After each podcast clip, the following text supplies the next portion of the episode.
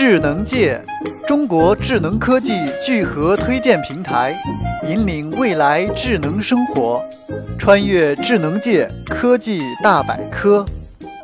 Hello，朋友们，大家好，这里是由智能界出品的智界百科，我是主播小黄哥哥。又到周一了，不知道大家的心情是不是和我一样很沉重，不想起床，不想出门，不想上班，只想睡觉，有没有？但是为了能够早日升职加薪、出任 CEO、迎娶白富美，我还是默默地从床上爬了起来，做一只勤劳的小黄蜂。来到公司，打开电脑，发现苹果公司和 FBI 撕的是越来越厉害了。你们说是不是这么回事？苹果快要开新品发布会了，他们想借助与 FBI 这件事情来炒作、制造舆论，引起更多人的关注。哎，其实连我自己都不相信，毕竟是苹果公司，没必要这么做。又不是在天朝的某位明星的电影要上映了，制造些绯闻舆论什么的来引起关注。不过话说回来，苹果公司和 FBI 的大战究竟是为了什么？又有哪些细节是你不了解的？本期节目呢，我们就来给大家详细的讲解一下。在去年十二月二号，南加州圣贝纳迪诺发生了一起枪击案。十四名无辜的平民被枪杀，嫌犯留下了一部 iPhone 5C，成为了关键的证据。但这部手机被设定为，如果输入密码错误十次，手机里的资料就会被清除。FBI 希望苹果协助解开密码，但是被苹果拒绝了。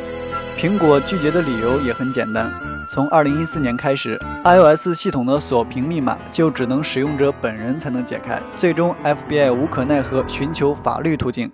加州法院批准 FBI 的请求，要求苹果在自己的 OS 系统开一个后门，允许 FBI 可以无限制的在嫌犯的手机上尝试使用不同的密码，不受十次的限制。裁决一下来就引起了众多人的关注，苹果依然拒绝了法院强制苹果帮助 FBI 解锁嫌犯的手机，并提出了上诉。库克也在苹果的官网上怒发公开信，表示苹果绝不妥协，不给政府开后门。随后，这件事情在全球掀起了轩然大波，人们的意见出现了两极分化。支持苹果的公司，除了很多苹果的用户外，还有就是来自硅谷的互联网公司，像谷歌、Twitter、Facebook 等公司，纷纷表达了对苹果的支持。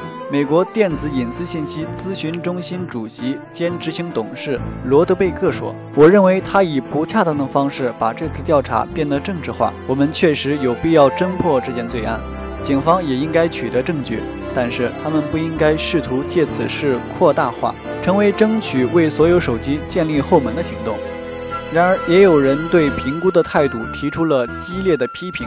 纽约曼哈顿地区的一位检察官说：“法官的裁决是为十四位被害人及其家人伸张正义。”而纽约警察局长比尔·布拉顿则指出。苹果所持的其实是一种伪善的立场。坦率地讲，我觉得恐怖分子和罪犯对苹果公司用户的威胁更大，这就是问题的症结所在。我们必须解决这个问题。他们打着保护客户利益的幌子，实际上是受到利润的驱动，把他们的利益置于政府保护人们的生命之上。他们这些人所说的还真是公说公有理，婆说婆有理。这种事情很难从某个层面上判定谁对谁错。或者说，事情本身并没有对错之分。据了解，苹果与 FBI 定于三月二十二号出席法庭听证。苹果公司希望美国国会的介入，以立法的方式明确企业该如何协助政府。